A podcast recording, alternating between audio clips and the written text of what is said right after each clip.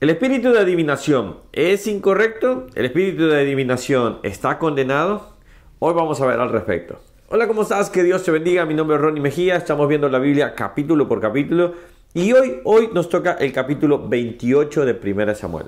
Ya estamos terminándolo. Estamos en los últimos días. Estamos en los últimos días también de Saúl. Ya esta relación, vamos a decir así, donde Saúl odiaba a, a David, está por terminar.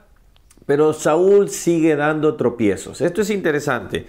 Este capítulo trata de ese momento en que Saúl va y habla con eh, una adivina. Ahora, el punto acá es que quiero decir antes, es que cuando uno está en pecado, es más fácil tropezarse en las piedras.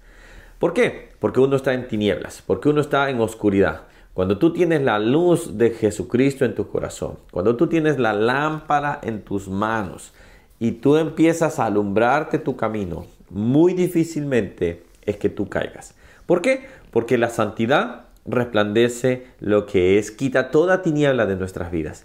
Así que es importantísimo lo que hemos venido hablando. Santidad, santidad y santidad.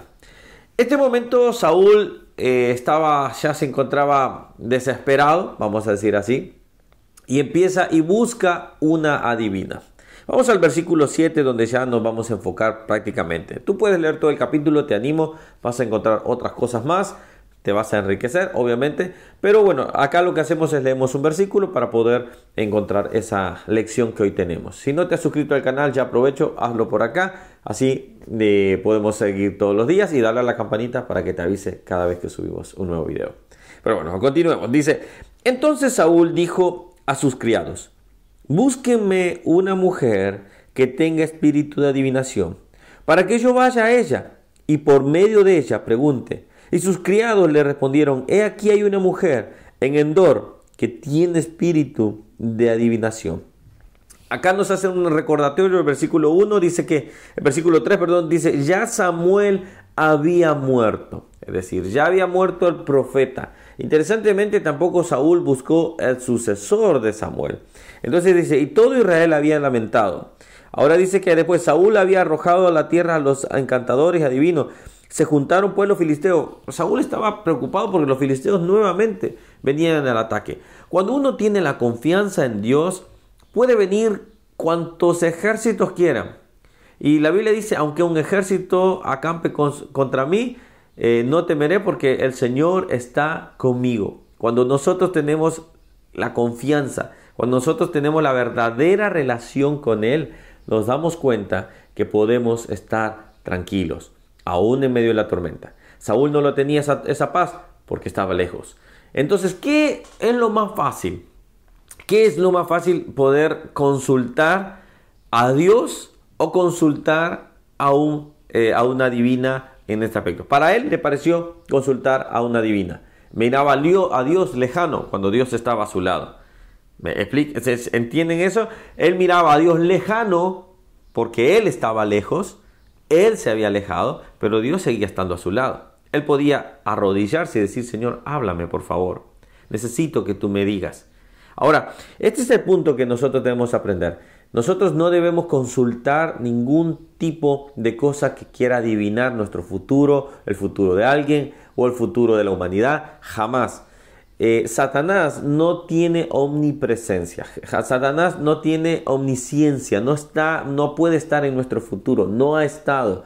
No va a estar. Él solo, ha estado, él solo eh, va en el presente y ha estado en el pasado, obviamente. Es así. Es un ser creado. No es un ser divino. No es un ser omnisciente, no puede estar en tus pensamientos, no puede estar en lo que es eh, tu futuro. Por ende, el término es correcto, adivinar, tratar de suponer algo, tratar de imaginar los, los sucesos que van a suceder.